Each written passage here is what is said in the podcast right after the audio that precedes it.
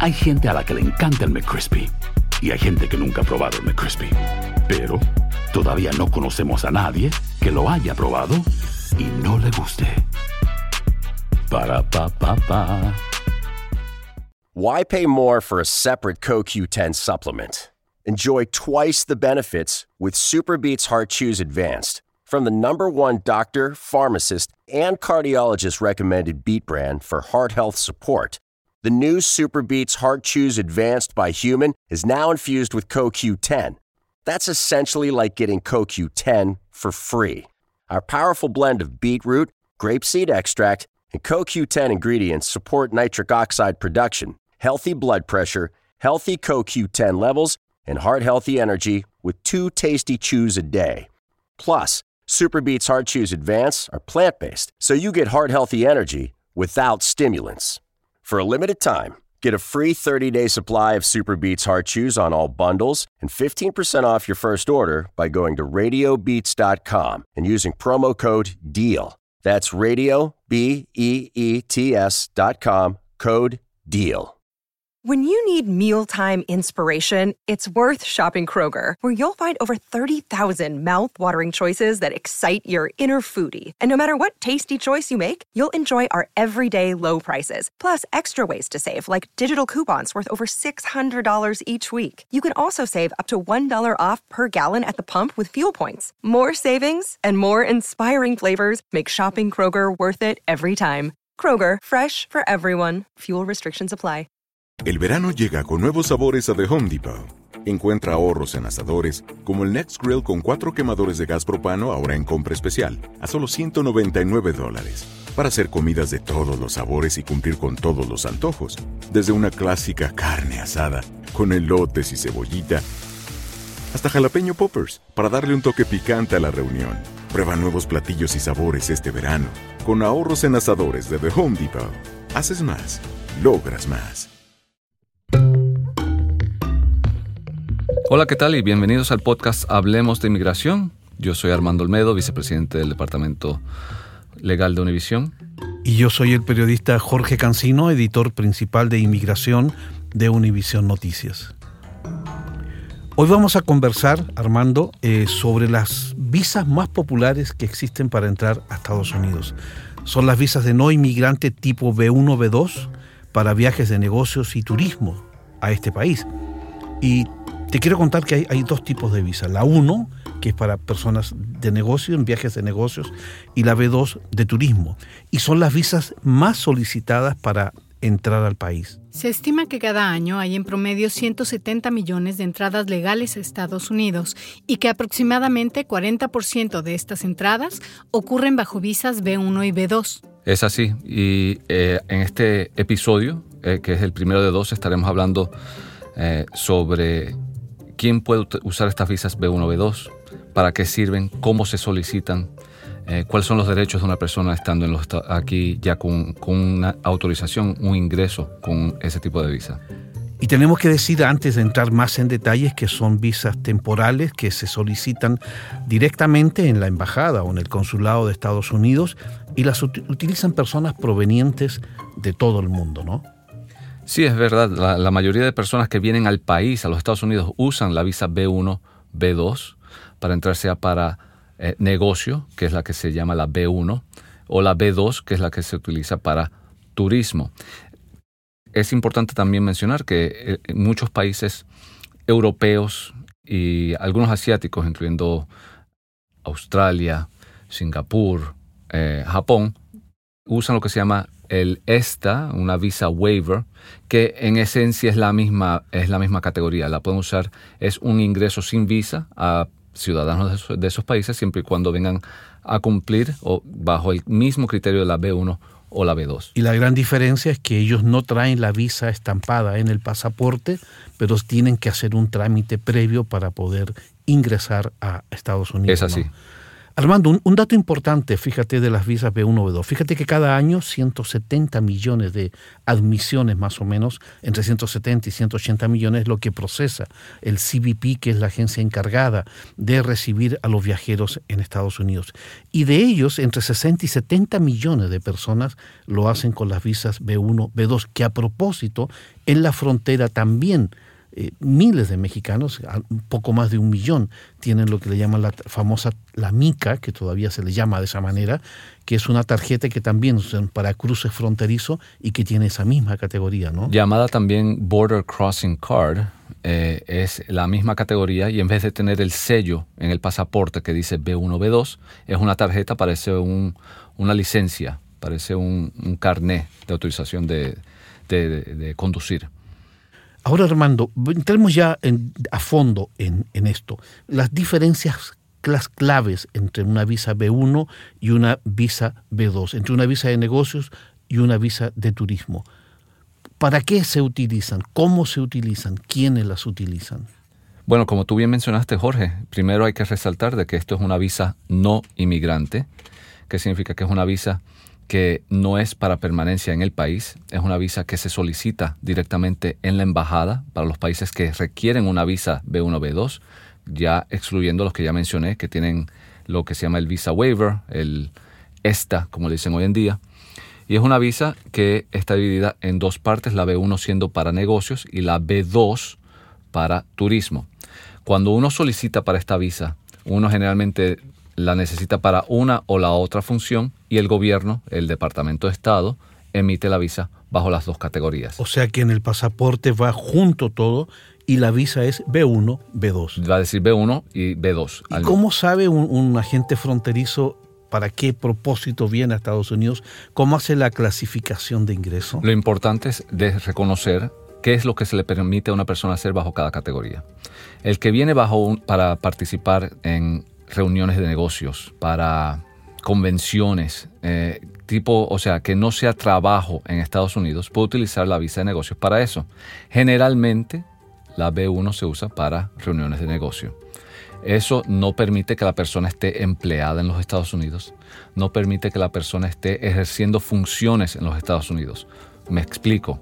Yo he tenido situaciones donde una persona dice, bueno, yo voy para allá, entro con la visa de negocio, pero no estoy recibiendo dinero en Estados Unidos. No, no, no, ese no es criterio. El criterio es si tú vienes a ejercer funciones de negocio, ya la B1 no es apropiada. Se puede usar para reuniones, para convenciones, para cosas relacionadas al empleo que no sean en efecto laborar en los Estados Unidos. Esa es la B1. La B2 es una visa que es específicamente y es turismo. Eh, ¿Qué significa? Tú puedes venir a, los Estados Unidos a visitar un parque de atracciones, ir a visitar los parques nacionales, visitar familiares, etc. Para las dos visas, eh, uno tiene que demostrar cuando uno llega al aeropuerto que tiene una intención temporal para estar en Estados Unidos. Entrando, uno puede decir, bueno, yo tengo un itinerario que dice que llego, entro hoy, pero me regreso en dos o tres días. Eso está muy bien generalmente el gobierno automáticamente da una autorización de seis meses bajo esa categoría. Entonces uno va a después chequear en el sistema electrónico del gobierno federal y uno dice, bueno, yo estoy autorizado esto aquí por seis meses, sí, pero el, ingreso oficial fueron de tres días. Eh, ¿Qué significa? Si la persona se queda más allá de los tres días, está autorizada sin violar los términos de la visa. Ahora, pongamos esto en contexto que es muy importante, Armando. Mira, fíjate que el año pasado, en el año fiscal 2017, 5.3 millones de personas entraron y se registraron como personas en viajes de negocios, por lo tanto utilizaron la visa B1. 3.1 millones de personas entraron bajo el programa Waiver y 41 millones de personas o de admisiones entraron con la visa B2, o sea, los números son increíblemente altos. Pero como tú decías, la clave está en lo que se responda en el aeropuerto en el momento que el agente fronterizo le dice a qué viene, para que no vaya a haber una, una, una, respuesta distinta al motivo o la visa que está utilizando, que eso lo puede meter en problemas que lo vamos a ver en la segunda parte, ¿no? Es importante mencionar de que los oficiales de inmigración en un aeropuerto o un puerto de entrada también pueden cometer errores. Entonces, esa intención se demuestra a través del formulario I-94 que uno tiene que imprimir eh, a las 24 horas de ingresar al país. Al menos de que uno entre por un, puerto fronterizo donde todavía dan la, tarjetita llenada a mano que dice la autorización para, tuya es bajo la categoría tal y estás autorizado a estar en Estados Unidos por tal tiempo. Generalmente ahora uno tiene que entrar a un sitio web de Customs and Border Protection, o sea, de, del Border Patrol, donde ahí uno imprime, da su información de ingreso y, imprime el formulario 94. Ese formulario es lo que indica la autorización que le ha otorgado el gobierno a esa persona para estar en el país. Ahí es donde uno tiene que fijarse, porque si uno tiene la intención de entrar con una B2 de turista y le marcan B1, esa persona debería de regresar al aeropuerto a que le corrijan ese documento y viceversa porque lo que más le interesa al gobierno aquí es la intención que uno demuestra al presentarse en el aeropuerto. Dos preguntas, Armando, con ese tema. ¿Cuánto tiempo hay para entrar a ese sitio y buscar una I-94 y, y poderla imprimir? ¿Y cuánto tiempo hay para reclamar? ¿Y qué pasa si la persona no reclama si hay una mala clasificación por parte del gobierno? Bueno, primero, eh, referente a cuánto se demora, el gobierno federal ha indicado que a las 24 horas de ingreso ese formulario debe estar disponible en el sitio web federal. Si no está disponible, la persona debería de ir a la oficina local, generalmente está localizada en una sección del aeropuerto, para que le emitan una tarjeta I-94. Si la persona entra, imprime la I-94 y le dan una categoría incorrecta, esa persona debe de ir inmediatamente a la oficina local para que lo corrijan.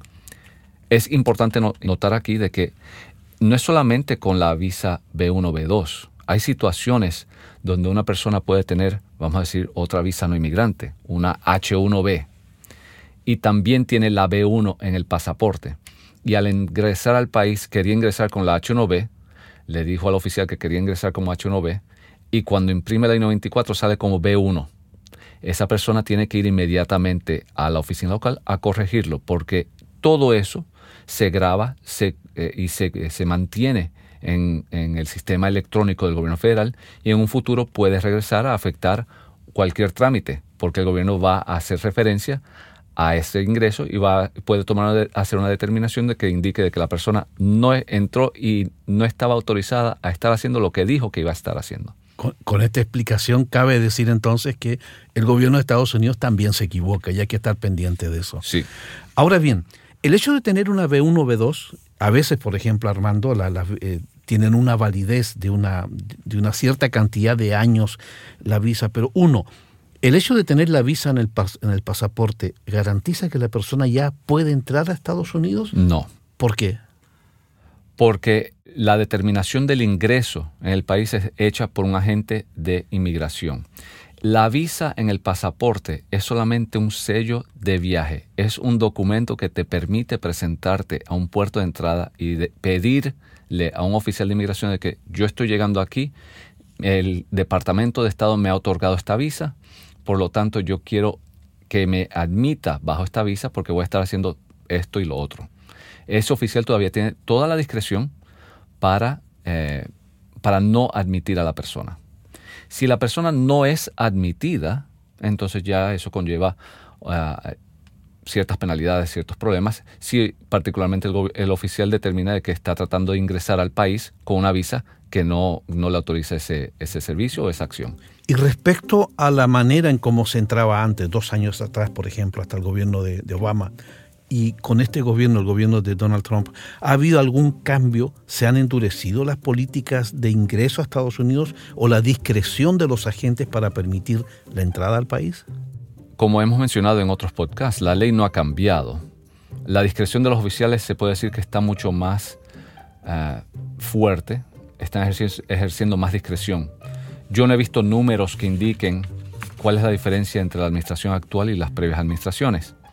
Pero lo que sí es importante eh, notar es de que es, y, con, y esto aplica para todas las visas, es importantísimo presentar la intención correcta asociada a la visa.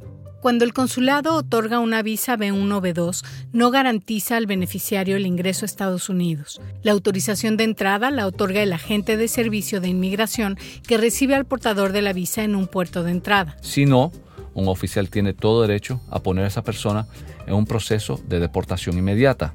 ¿Tan serio puede ser? Efectivamente, la persona puede entrar con una visa B1 o B2. El oficial determina de que la persona no califica para el ingreso usando esa visa, inmediatamente lo ponen en lo que se llama expedited removal en un aeropuerto en Miami. ¿Y qué significa eso? Ponen a la persona en el próximo vuelo de regreso al país de donde viene. Y ese, al hacer eso, el gobierno cancela la visa B1, B2 y esa persona puede pedir una visa nueva, pero por cinco años va a tener que pedir un perdón para que le puedan otorgar esa visa de nuevo. Y las redes sociales, Armando, hablamos de los que hay mayores controles y todo. Y dentro de los controles que ha implementado este gobierno es la revisión, por ejemplo, de los teléfonos celulares e ir a las cuentas de redes sociales de las personas que ingresan a Estados Unidos con visas de no inmigrante, como la B1, B2. ¿Juega un papel importante todo esto? ¿Qué puede suceder si en, en una revisión de una red social ¿Puede un agente descubrir que la persona, por ejemplo, tiene una B2 de turismo y está trabajando en Estados Unidos porque su jefe le mandó un mensaje o algo? Indiscutiblemente.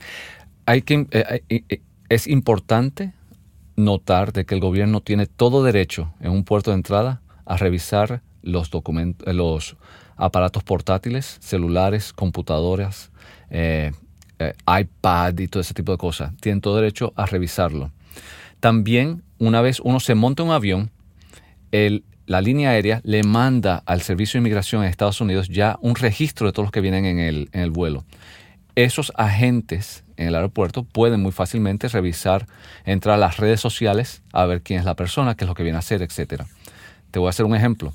Una persona puede entrar, decir que viene con B1, que viene de, o peor aún, con una B2 de turismo.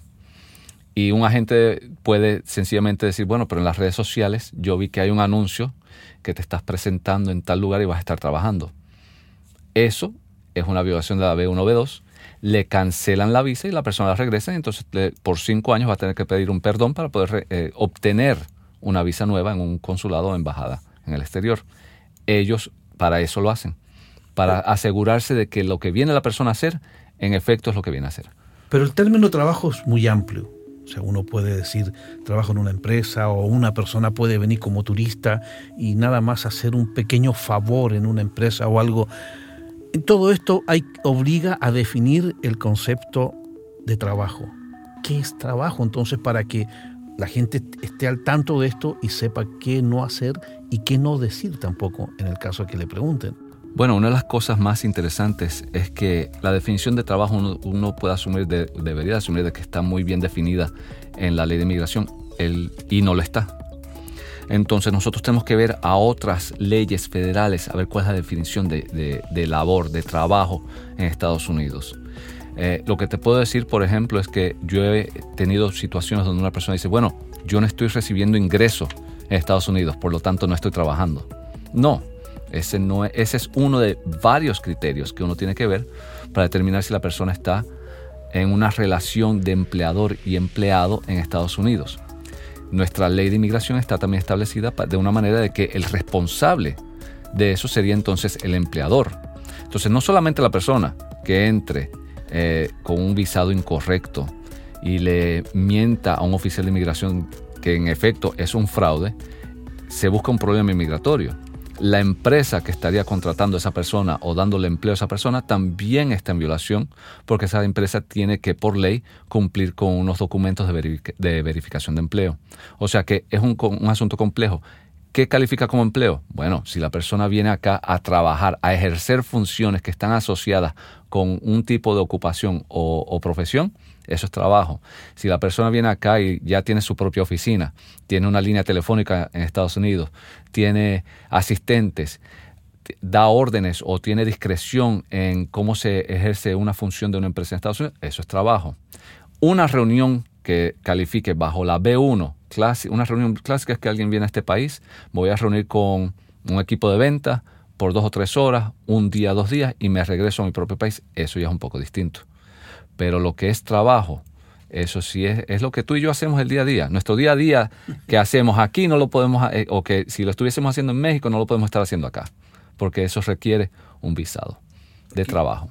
Una vez que la persona ya pasa todos estos controles y logra entrar a Estados Unidos y le dan el derecho a entrar, les dice cuánto tiempo de permanencia puede tener, una pregunta que se formula todo el mundo. ¿Tienen derechos en Estados Unidos las personas que entran con la visa B1 o B2? Bueno, tienen derecho, sí, a, a, ejercer las funciones autorizadas bajo la B1, B2. La B1, B2 no autoriza a una persona a conseguir licencia de conducir. La B1, B2 no autoriza a un niño o niña a atender una escuela pública. La B1, B2 no le permite a una persona asumir o, recibir ingreso en Estados Unidos. Lo que sí le permite es, un suponer, la B1 permite consultas con asociados de negocios, que esas son las reuniones clásicas, participar en convenciones o conferencias científicas, educacionales o de negocio, participar en litigio, en otras palabras, yo estoy en México eh, y me han metido una demanda en Estados Unidos, tengo que presentarme acá, eso se permite. Atender a reuniones de juntas de directores, esto estamos hablando de lo que se llama Board of Directors, si uno está en una junta de directores de una empresa, venir y participar en esas reuniones se permite bajo la B1. También participar en la negociación de un contrato, eso también se permite.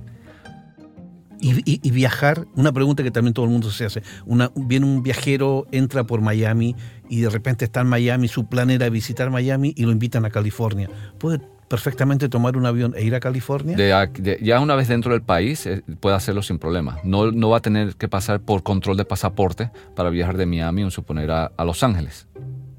Y una vez que termina el plazo de, de permanencia, el plazo que le da el gobierno para estar en Estados Unidos, la persona qué tiene que hacer si no, quiere irse, si quiere permanecer un poco más de tiempo acá.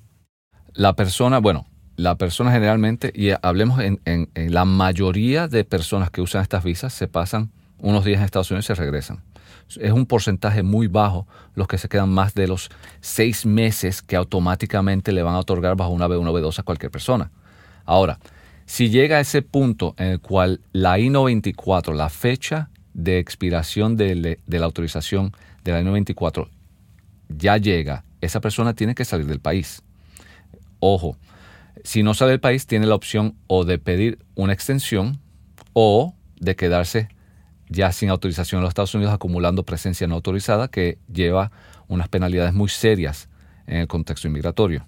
Que bajo la política de tolerancia cero prácticamente está en el ojo de las autoridades de inmigración para ser ubicado, detenido y deportado, ¿no? Efectivamente.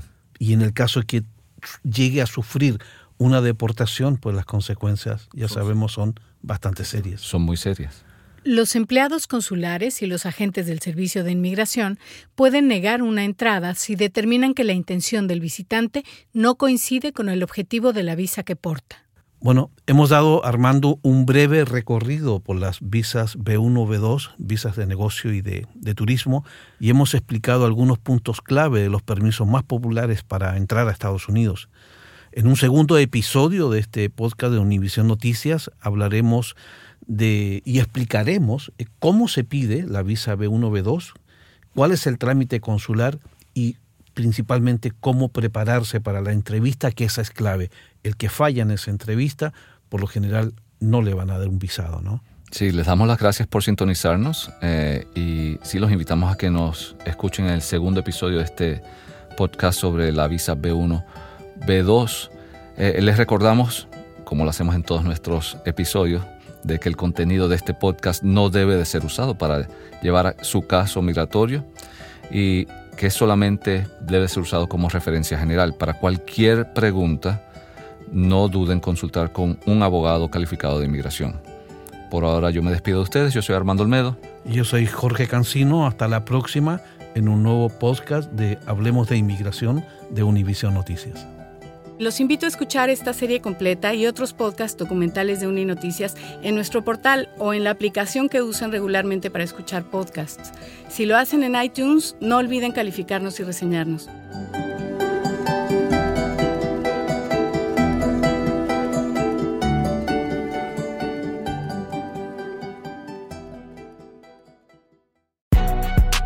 Si no sabes que el Spicy McCrispy tiene Spicy Pepper Sauce en el pan de arriba y en el pan de abajo, ¿qué sabes tú de la vida? Para, pa, pa, pa. When you need mealtime inspiration, it's worth shopping Kroger, where you'll find over 30,000 mouthwatering choices that excite your inner foodie. And no matter what tasty choice you make, you'll enjoy our everyday low prices, plus extra ways to save, like digital coupons worth over $600 each week. You can also save up to $1 off per gallon at the pump with fuel points. More savings and more inspiring flavors make shopping Kroger worth it every time. Kroger, fresh for everyone. Fuel restrictions apply. El verano llega con nuevos sabores a The Home Depot. Encuentra ahorros en asadores, como el Next Grill con cuatro quemadores de gas propano ahora en compra especial, a solo 199 dólares. Para hacer comidas de todos los sabores y cumplir con todos los antojos. Desde una clásica carne asada, con elotes y cebollita, hasta jalapeño poppers, para darle un toque picante a la reunión. Prueba nuevos platillos y sabores este verano, con ahorros en asadores de The Home Depot. Haces más, logras más. Esto solo es el principio. Porque lo mejor, Esto no se va a quedar así. lo más impactante, ¿Por qué? Soy tu padre. Esta mujer me robó. Por favor, abre tus ojos. está por venir en ¿Entendiste? Tu vida es mi vida. De lunes a viernes a las 8 por Univisión. Y eso sí que amerita un brindis, ¿no crees?